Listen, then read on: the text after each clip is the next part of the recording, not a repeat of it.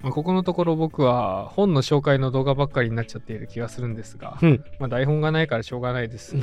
皆さんもちょっと諦めてもらって、これから頑張ってあのね、あのシフトを減らして、うん。えーなんとかちゃんとした台本を作ってきますんで、えしばらく我慢していただくということで、今回も本の紹介に行きたいと思います。はい、よろしくお願いします。えー請求者さんから出ている、えー大谷徹先生の作品「中国の死神」というんですね、これが割と最近出た本になりましてえっ、と2023年の7月かな、はい、7月おもうじゃあ14日ちょ先月だ。うど、うんうん。1ヶ月前ぐらいに出たんですけどね。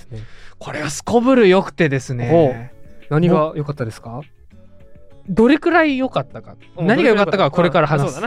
どれくらい良かったかっていうと僕は生涯一冊このような本が書ければあともう悔いがないっていう気持ちになりました。黒川君のその本家期待欲がこれでもう結実するような。そう結実するような形だし一番ゆるほにゃほにゃ学に近く、最もアカデミック寄りな作品だと思いましたうね。ということは、うん結構そのまあアカデミックなものではあるけどもわり、かしみんな触れやすいそういうことです。んだ。そこに、えー作者が全力を尽くしているということが皆さんに伝わるようなプレゼンを今回からしていきます。おおなるほどなるほど、はいいいですね。あの中国の死神の話をまあ言ったらこの本ってしているわけなんですおうおうおうよ。タイトル通りですね。そうね中国の死神っていうタイトルだからね。そうそう。で、ちょっと考えてみてほしいんだけど、うん日本に死神っていたっけ？みたいな話からですね。うん。日本に死神。うん。なんか死神って聞いて思い出すものあります？そのいわゆる死神のイメージってさ、うん。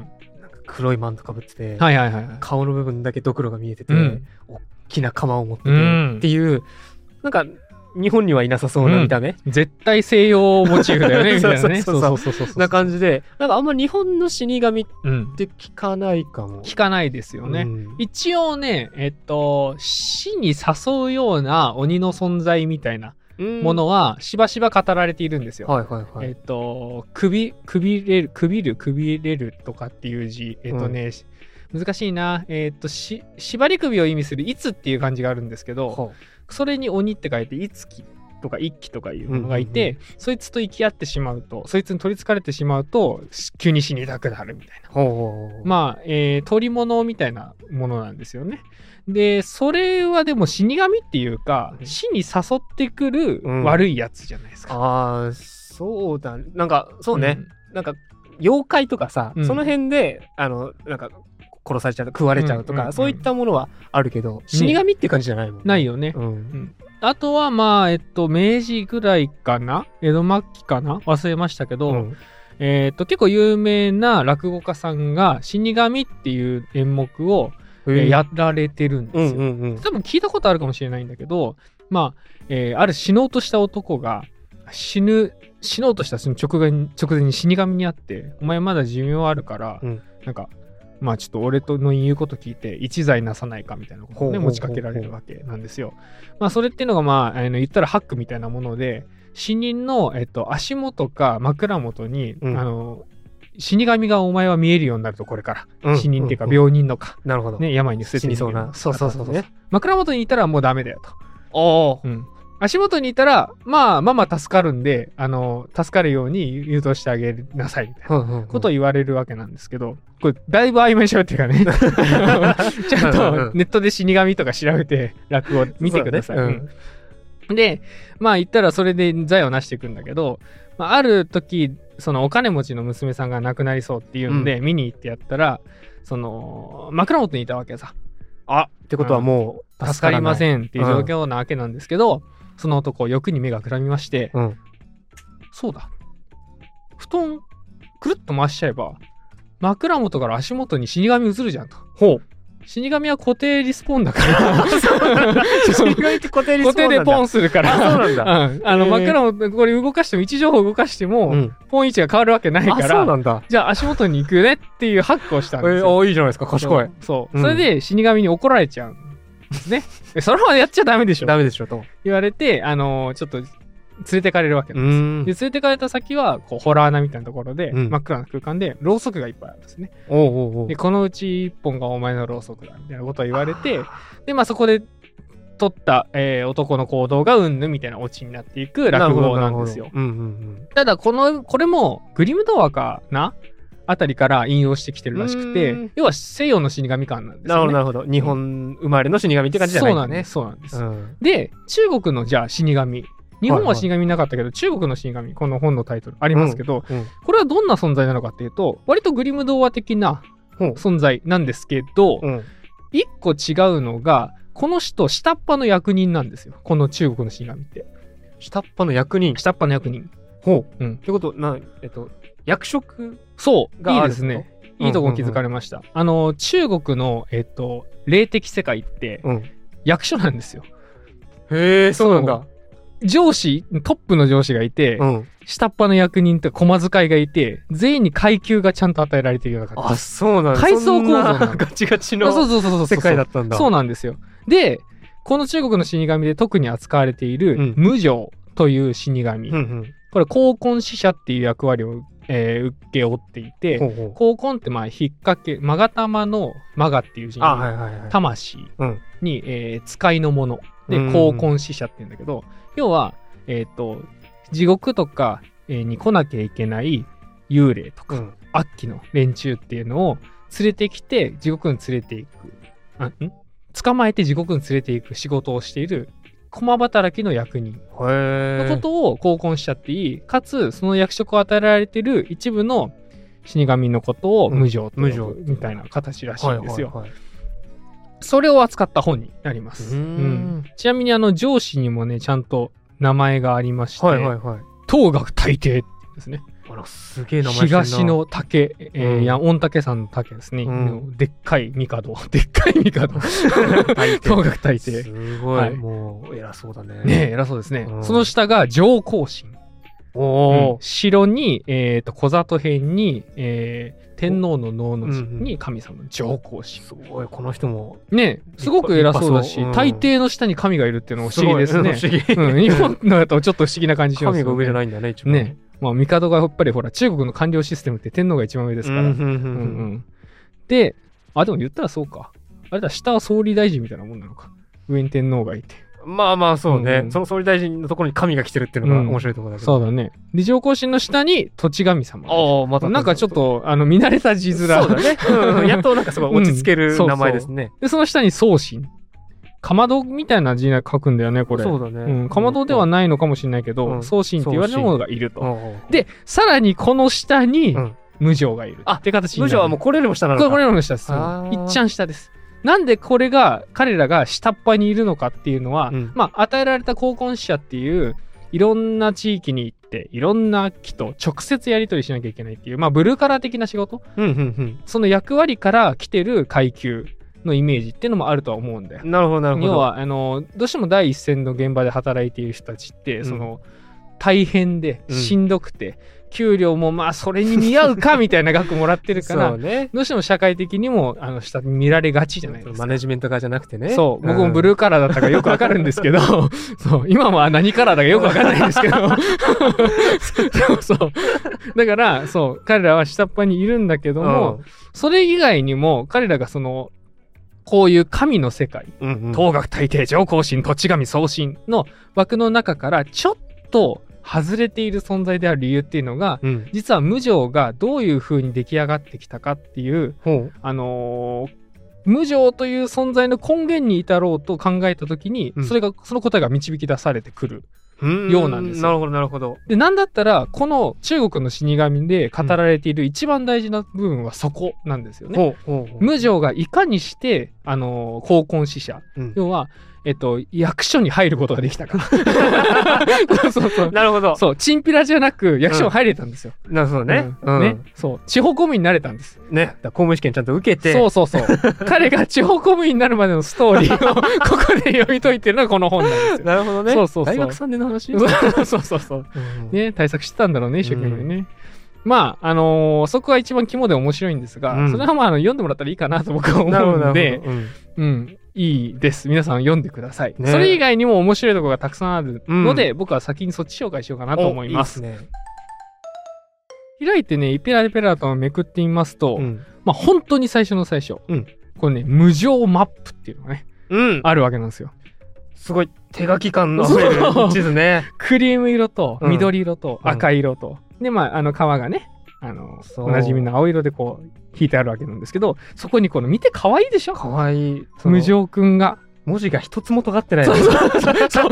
角がないのよ。ねバリアフリーなのよこれ。怪我しないすのごい優しい。そうそうそう、ん。子供向けなわけです。あの週の区切り目とかもどこ持っても怪我しない。ね怪我しない、うん。本当に。優しいデザインですよね、うん。でその中にこの無情くん白いマスコットが散りばめられていて、うん。これはあのーこの本書かれた方が、えーまあ、別に無情くんって名前でねあのツイッターもやってらっしゃるんですけどその大谷先生ですよね。うん。が書かれたマップになります、ほう。ん、結構わかりやすくあの僕らがいいまいちイメージしにくいうん。うん。中国大陸の省の配置、うん。それからどこに無情が発見されているか今のところあの彼が歩いた範囲内で。っていうのをマッピングしてくれている。結構幅広くいるっていうふうに見ていいのかなそうです。ね。うん。中国の、うん、本当全体ですよね。うんうんここね、上切れてて、ちょっと見づらいんですけど、内モンゴルがあります。うん内モンゴルの真上はモンゴルなんで、うんうん。もうほぼほぼ全体ですよね。そうだよね。うん。本当にまんべんなく散らばっているものになります。うんうんうんで、しかもここ切れてシンガポールってのはね、あ、本当だ。うん。シンガポールにもいるんだ。シンガポールにもいます。ここの台湾にもいます。本当だねっ。てことなんで、本当に中華圏が入り込んでいる、うん中華圏内うんうんうん。にはまんべんなく散らばる死神的存在っていうのが無常であるよっていうふうなわけなんですね。めっちゃ回るじゃん。めっちゃ回る。営業っていうか。ねうん。そう大変やな。いいですよね。足使って働いてんだな。で、この無常っていうのがうんいるっていう判定するのって、まあ、どういう判定基準なのか。あ、うんその土地に？うん、いるとか、無常という存在があるっていうえー、うんうんうん。判定基準はどういう判定基準だと思いますか？まあだから分かりやすく言えば、日本だとカッパが全国的に展開していることはもう有名ですけど、そうだね。そのは話が伝わってね。るとか、その地域に住んでる人が知ってるとか。知ってるとかね、要はうんうんそういうこと。伝承されている口頭伝承で説話として語り継がれています、うんうんうん。みたいな形が一般的だと思うんですが、うんうん。あのねこれが現代的な問題で要は説話として採取するのってすこぶる難しいんですよ今の時代って。カッパがいるって聞いたことあるよって今の人が言うと大体その土地の川の川岸とかにこういう看板が書いてあって、うんうんうんうんカッパ伝説がありますみたいな、そういうのの受け売りだったりするわけなんですよ。なるほどね。あの、茨城の牛久沼はい、そうです。いはい、そうでです。そうです。手賀沼とかね、そんそんな感じです。す。うん。ははい、もう僕ん家の近くですね、横浜もね。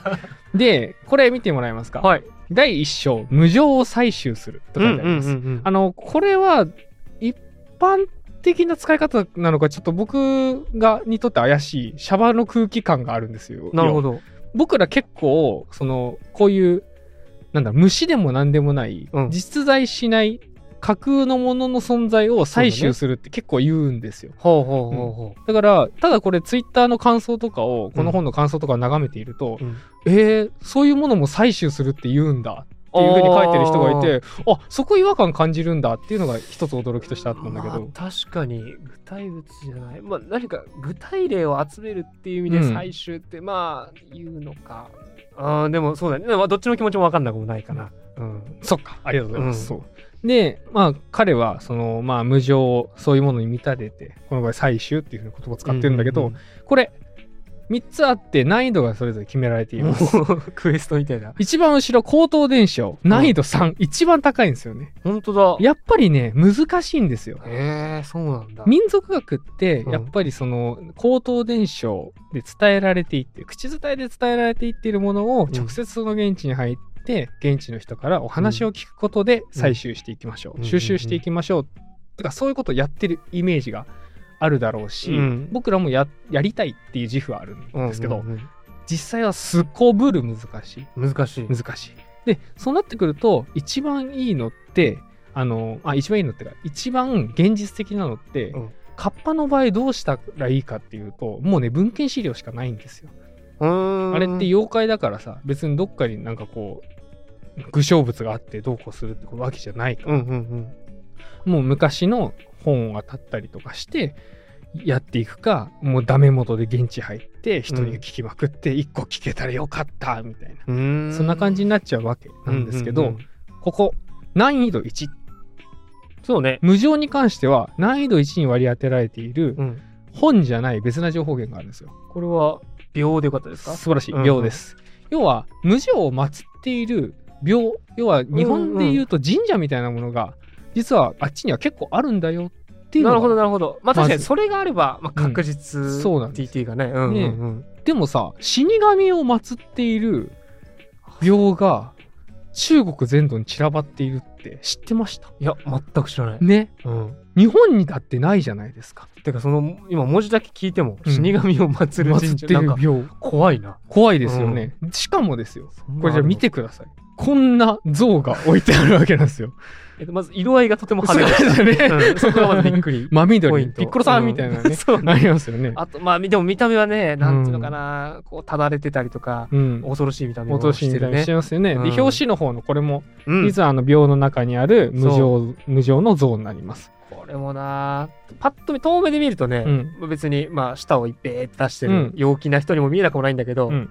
近くで見るとねこっちが垂れそうてたりとかね。あ素晴らしいところですね。あの無常のシルえっ、とイイラスト？うん。なんていうんだ、図像？うん。に特徴的なのがこの長い帽子。烏帽子みたいなはい。やつ、垂れ下がった眉、そうそうね。うん、目から流す目から口から流す血。ねそうだらだら流れてる。長く伸びた舌。うんうん。うん。まあいかにも生きている人じゃないですよっていうのを全身で表現しているわけなんですね。まあその他にも扇を持っていたりとか、うんあのなんか持ち物に特徴があったりするケースもあって、うん。あのなんかね、キュウリを持ってるバージョンもあったんだよな。キュウリ？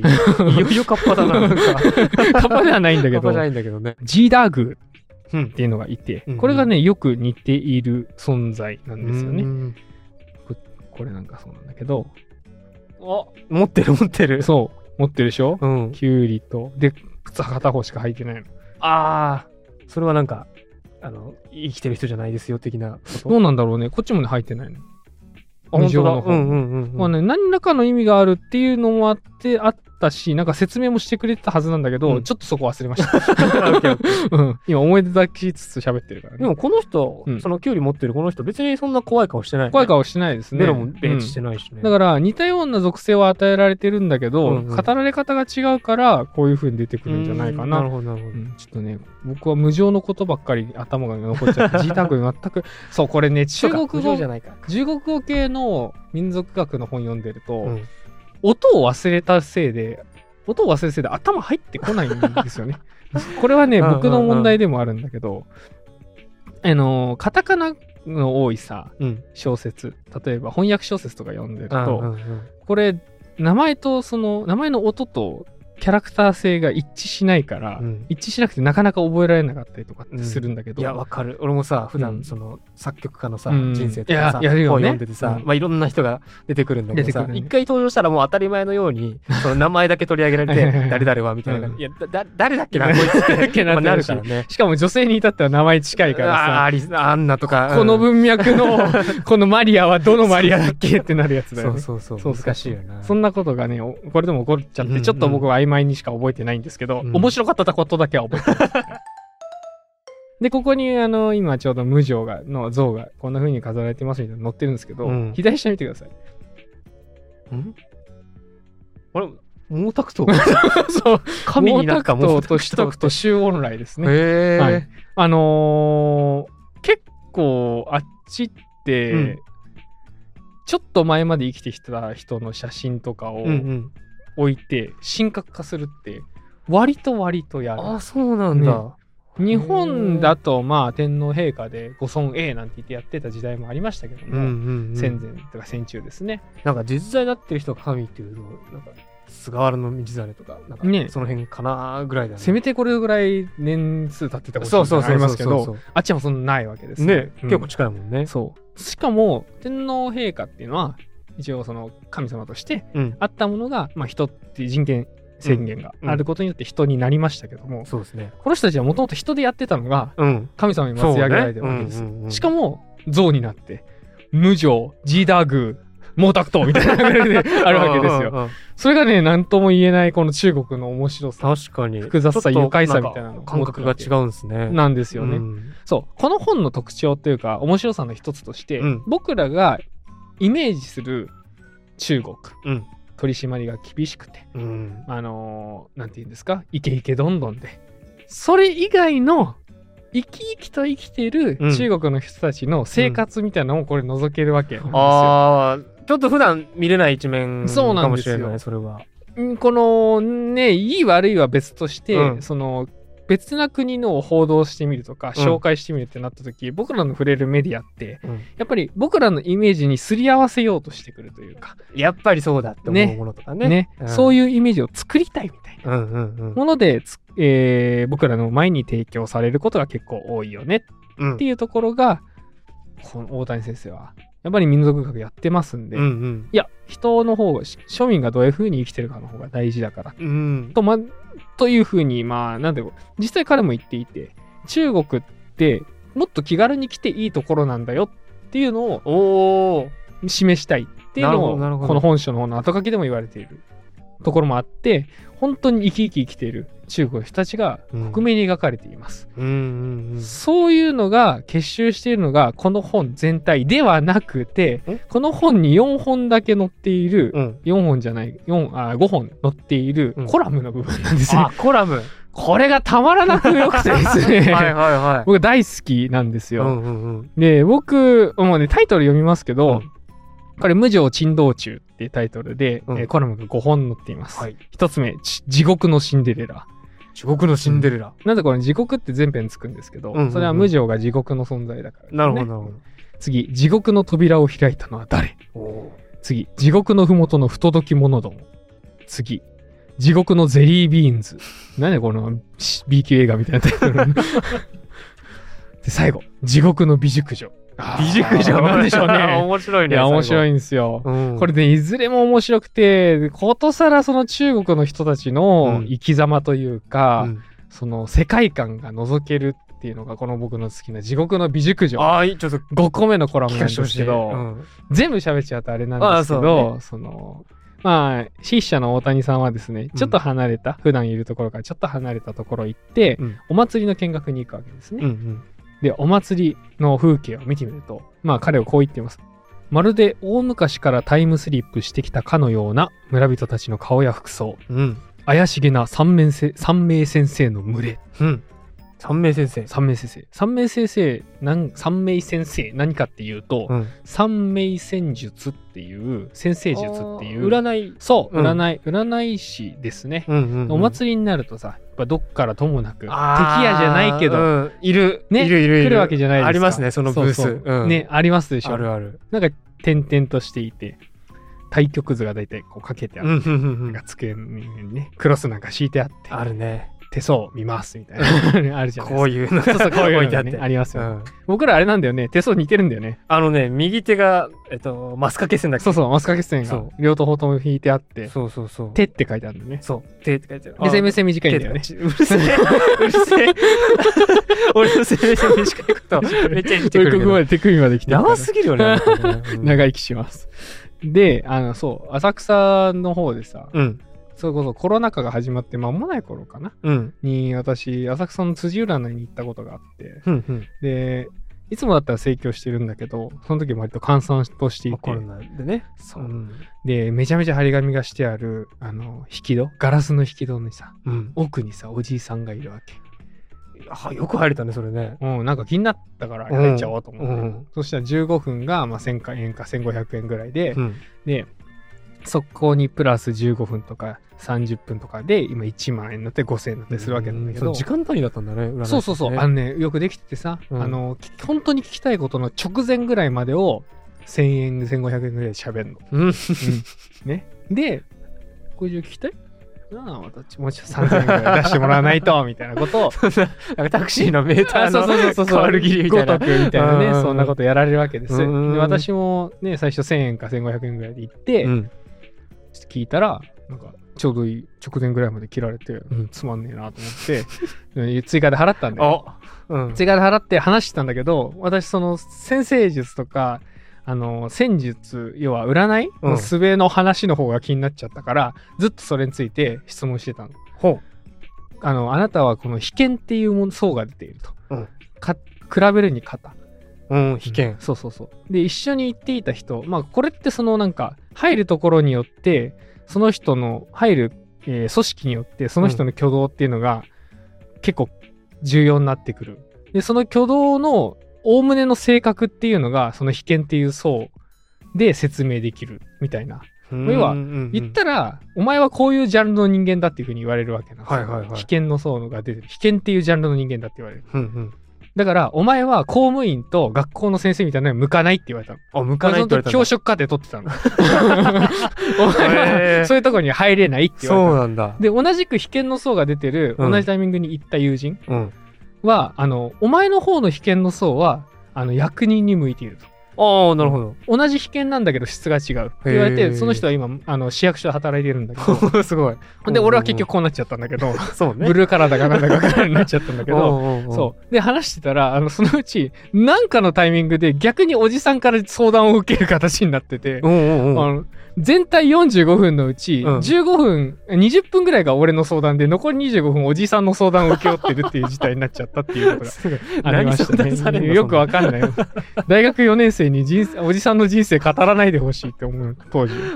そう。まあ、そんな感じですけど、うんうんうんまあ、ちょっとそういうね、怪しげなね、あの、占い師さんも集まってくるわけです。うんでさっきタイムスリップって話がありましたうんが、うん以前、敵屋会で話したカラーひよこうん。がまだ売られているらしいですね。ええ、うんいやー、今、日本ではできない。し、見たことは俺ないねないでしょこんな感じらしいです。今写真が載ってるんですけど、本当にビビッドなカラーのひよこちゃんた一ちが、色だね、そのね色になるんだね。チュンチュンしてるわけですよ。えーそんなもうカオスな空間がね、うんうんうん広がるわけなんです。で、まあ、うさぎの解体ショーをやってたりとか、犬の肉が販売されていたりとか、うわこれこれ中国これみたいなね、うん風景が広がっていちじゃ考えるわけですよられない。そう。ねしかもなんか抑圧されている中国じゃなくて、うんうん。監視カメラいっぱいっていう中国じゃなくて、うんうんその外側にある、まあもちろん監視カメラ置いてあるんだろうけどね、至るところにね。うんうんうんで実際その三名先生とかの活動が制限されていたり、あ、そう。うん、無常を祀っている人たちのお祭りも制限されていたりっていう現実はあるにはあるらしい。うんうんでそういう現実の中でこうやってごった返して、えーお祭りを楽しんでいる彼らの様子を見て、まあ、うん作者は、いやーやっぱりこういうものって残していくべきだよななんでそんなねむちゃくちゃな改革をうん。ね、するんだと中国政府はでもやもやしてるわけです。確かにその祭りとかってね、その地域の人たちが一番生き生きするタイミングだったりするわけだもんね、きっとね。ですね、そうなんですよ。そういう政策をかいくぐって生きているうん彼らの様子を見て、まあ、ちょっと感慨深くなっているところ、うんうん。あの彼の後ろからねあの甘い声がおされたと。僕何してるの？で振り向くとそこにはスレンダーな美熟女が立ってきました。おいい雰囲気ですね。。ねえどうなるのかと。うん。ここからが面白いんですがこれは買って読んでくださいという うわ気になるな。とんでもない裏切りが待っていて、あの、最終的に、えっ、と、筆者のたどり着いた結論は、うん、まあ、いろんなもの残っててほしいって思うのは割にエゴだよね。しょうがないよね。っていうような結論。なんだそれ。改革されるのもしょうがないよね、みたいな結論になる。っていうコラムなんですけどどん彼がね、うん後ろから話しかけられた美しい熟女うん。との顛末はいかにというのはね、ぜひ手に取って読んでもらったらいいかなと思います。でいくつかそのさっき地獄シリーズ読み上げましたけど、ね地獄のゼリービーンズは、うんあの過去に無常が描かれてそうな壁画が何年も前のインターネット記事に上げられていたと。おうおう。その壁画のありかを筆者は調べに行きます。うん。で、ひ調べに行った先で筆者が目にしたものとは、ゼリービーンズだったっていう。何？コラムになってるんですね、えーうんうんうんそれがゼリービーンズが何を指しているのかとかっていうのは、ぜひ読んでもらって確かめてみる。それから、えー筆者が、これはあれはどの回かな地獄のね、えーっと、扉をあ、地獄の扉を開いたのは誰ってうんうんうんうんいうタイトルのこのコラムもね、面白くてですね、あの、地獄、えー無常を探して、まあ、そこら中歩き回っていて、うん。あるところ、無常がいるって聞いてた廟の前に行くんだけど、扉が閉まってて、うん長旅してきたのに会えなかったと。あで、がっかり。りして、市中を歩き回った後、また戻ってきたら、なんと今度は空いている。ほで、その先で筆者は無常に襲われるんですね。う。無常？に襲われる。襲そう、無常に襲われるんですよ。い動いてる無常がいるの？暗闇から、怖すぎね。そう、怖いでしょ、うん。無常に襲われた筆者、もうひどい衝撃を受けます。うん。ただ、これを経験したのは、なんと彼だけではなくて、あの有名な文人、魯人。も同じ経験をしたしていたということが後でわかる。ココラムになっております。これもね、あの、書き口が面白くて、あの、え、え、そういうつながり方するのっていううん。時間を隔てた、ただ無常だけが媒介になってつながっているお話いや、が、ここのコラムでうん描かれるんですよね。やばいね。無常が動くっていうのが今、すごいんだけど。恐ろしいですよね。うん。どうや、どう、無常って存在したんだみたいな。そうそうそうそうそう。いう驚きがあるわけですけど、うん実際はどういうふうな、まあ、現実が広がっていたかっていうのは、まあ、ぜひコラムを読んでもらえるとわかるかなっていう感じになります。めちゃめちゃ、もう、引きだけを見せてきますね。そうなんです。いや、絶対に買ってほしいんですよ。うん。いや、面白い。この語り口で僕はもう8人ぐらいに買わせてるんですよ。すでに。実績あり。この中国のシーンがね。うんうん本当にいい本で、うん何がいいかっていうと、民族学のあの入門書とかって、うん理論的なことを、えー体系立てて一生懸命説明するんです。うんそれは民族学っていう学問がにの立場が、まあ、文化人類学と違うんですか？歴史学と違うんですか？社会学とどう違うんですか？みたいなことを延々言われる歴史であったからでもあるんですね。うんうんあの柳田国夫の人生会第3回の最後の方で、石田栄一郎という文化人類学者と,、うんうん。えっと当時の民族学のグループがバチバチにバトルしたって話したのを覚えてますか、うんうんうん言ってた言ってた。そう。その石田一郎は実は柳田のお兄さんのお孫さんかな、うんお兄さんの奥さん？ん？お兄さんの娘さんの旦那か。かなみまあたいな、要はとりあえずまあ親族とそいうそう親族関係にあったつっていう実はエモい流れがありましたみたいな話をしたんですけれども、あの時でも言われてたのがあんたら文化人類学の傘下に入っちゃいなよ。みたいなやり取りだったわけなんですよ。民族学ってそれをどうやって逃れようかどうやって学他の学問との区別をつけようかでずっと悩んでる学問ではあって、うんうん。うんそのために入門書になると民族学っていうのはこういう学問ですよっていうのをどうしても定義づけてあげなきゃいちゃんとけないっていう説明しなきゃいけない。使命感から入ってくるわけなんですよ。うん。うんでもぶっちゃけ民族学っていうものに最初に興味を持った人が読みたいのってそれじゃないんですよ。うんうん。ね？そうね。そうでしょ、うん。ね、こういうものです。こういう歴史があってこうなんですって言われても僕はなんかその妖怪っぽいものが読みたかったとかなんか細かい事例取り上げた方が楽しそう、んんとかね。こういうのあるんだっていう。人の生活って何だったんだろうみたいなのうんうんうん。が知りたくて読むわけじゃないですか。そうだそれをそこから始めてしてしまう本が多い中で、うん。これはまああの博士論文を、えー本にした、はいはい、はい、一般書にしたっていう性質上もあるんですが、一つの事例を掘り下げていってかつ、作者が意図的にフィールドワークした時の様子をちゃんと面白く読ませるように書いてるうんですよ。んうん。いいね。いいねいいね。普通の文章のこの 考察とかうん。資料集めの段階うん事例の紹介っていうまあ司祭に報告してくれるような報告的な文章の中にも、うんうん。あのブサカワって言葉が出てきたりとかうん。なんかちょっと可愛いとかっていうのが書いてあったりとか僕らがそのなんだろう読みやすいように文章をちゃんと練ってくれてるっていうのがん方々から伝わってくる。うんのがこの本のすごくいいところ。うんうんでさっきも紹介しましたけど、えー例えば無常の採集の話にしても、えーっと星でね難易度を区別している。あ確かにそう。星1は秒。星2はえっとなんだっけ。なんだっけ。星2は祭り、祭り。うん。星3は高等でしょ。そうそう。本当にクエスト難易度ねクエスト難易度っぽくていいわかりやすい。ですよねうん。採集する。観察する考察するっていうね、流れも見事です。これは章立ての話をしました。無常を採集する。無常を観察する。無常を考察するって流れでうん。最後僕らにちゃんと理解させてくれる。で結論つまるとこの無常とはという。まあかなりシンプルだけども、すごく親切なシンプルで親切な組み方になっている。素晴らしい。素晴らしい本なんですよ。でまたねでコラムもその面白い。コラムも面白いし、うん。絵も可愛いんですよね。うんうん。さいさっきの無常マップもそうですけどえっ、と無常を採取するの第一章。最初にね無常採集の基本装備っていうのが載ってるんですね。おあ こういう装備で行きましたよってそうことね。いいですよね。えー、丸1がえっとどこだ？スマホにうんデジカメ、まあ、パンツ、はいパンツ、えー靴とかね、並んでて、うん最後友達って。丸十九友達って書いてあるマルジ友達って書いてある。で、友達必要ですね。なるほどなるほど。どこれも力説してましたよ。うんいかに友達に助けられたかみ一たい人じゃできないとうんうんトイレットペーパーとかもね。これは結構海外旅行行くときは気をつけなきゃいけないものでもありますけど。で、小麦粉とかあるわけですね。面白いですよね。これあの、えっ、と、アモイの大学とか、えー中山大学の歴史学系フィールドワーカーが、あのー自重自分たちを自重する感じで自分たちを小麦粉学派って言うらしいんですよ。うーん。それは彼らが小麦粉を持ち歩いてフィードバックしてるからなんですけど、えーこれなんでだと思います？小麦粉。困った時は水でちねって食べる。ああ懐かしいですねちねり米ねもう大好きでしたよ いきなり黄金ですね俺あのね有野さんにずっとなりたかったわかる。僕そうもね、あの、素潜りとかとねや。るやってたもんね、うあのサザエ違法採取やめてください。違法ってことは言わないで。サザエを採取する人ね見てたのかなう。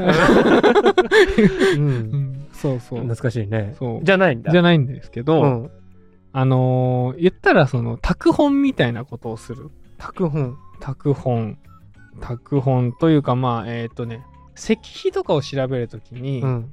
そこに書いてあることって、うん古ければ古い石碑であるほど、うん表層が剥離されていってしまって、はいはいはい。読めなくなっちゃうのは想像に難くないですよね。うんですね。うんうん。それを際立ってみ見るようにするためにまんべんなく小麦粉を塗って陰影と凹凸をはっきりさせることで読んでやろうへっていうことを。をどうもあっちのフィードバッカーはするようでそうなんだ逆に言うと、うん中国行って石碑に小麦粉塗りつけられていたら、うん。あ歴史学系のフィードバッカーが来たんだなっていうのが 調分かるってていう。ことなんだよね。あ、そうなんだ。らしいで。す。だからしれっとここに小麦粉が入っているちょっとしたこのお菓子みみたいなものを作者は提供してその小麦粉ってもう塗ったまんまなのそれ。いやわかんない。どうやって処理してるのかわかんないけど、うん虫わかねえのかなってずっと思っちゃうけどね。そううんなんですよ。で、僕がもう一つ押しておきたいのが、うん豊富な図ですね。図、写真ですね。うんうん。パラーっと見るだけでわかるんですけど、これね、全、カラーなんすいや、よ。本当にそうそうそう。カラーな上にすごい量の写真が、いっぱい載ってるようね。ん、載っていると。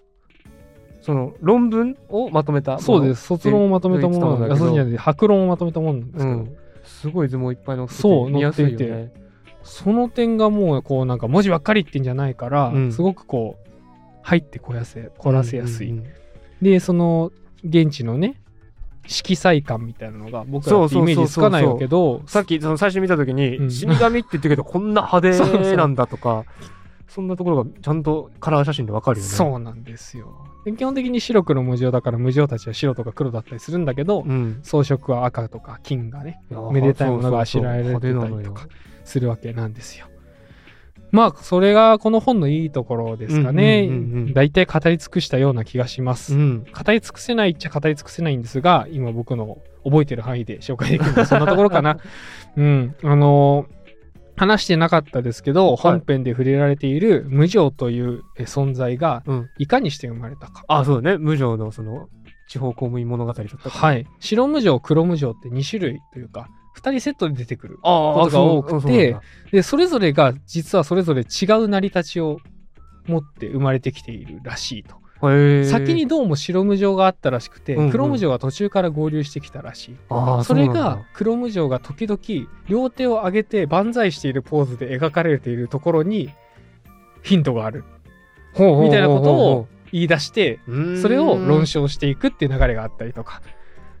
そういう面白さがねいいね。だからなんだろう。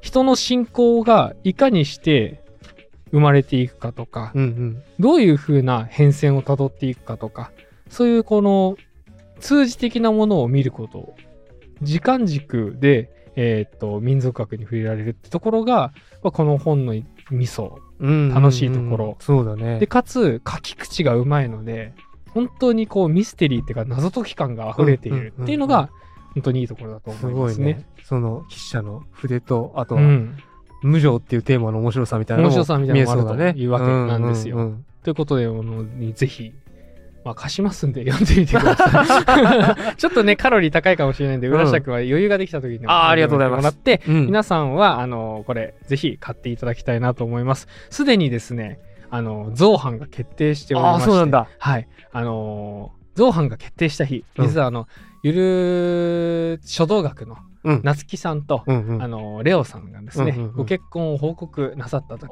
タイミングでしてでそっちのあのおめでとう報告する前にこっちの造反の決定を見て、あおめでたいと思って、引用リツイートしなきゃ、おめでとうございますって打とうとした瞬間、画面の端に結婚報告が出て、あ、違う違う違う違う順番が違う。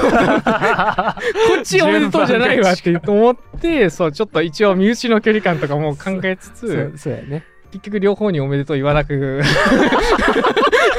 それが一番面白いわ。なんだそれ。機会を逸してしまった、あの、おめでとうございます。あおめでとうございます。あ僕がちょっと口頭で伝えることにしました。はい。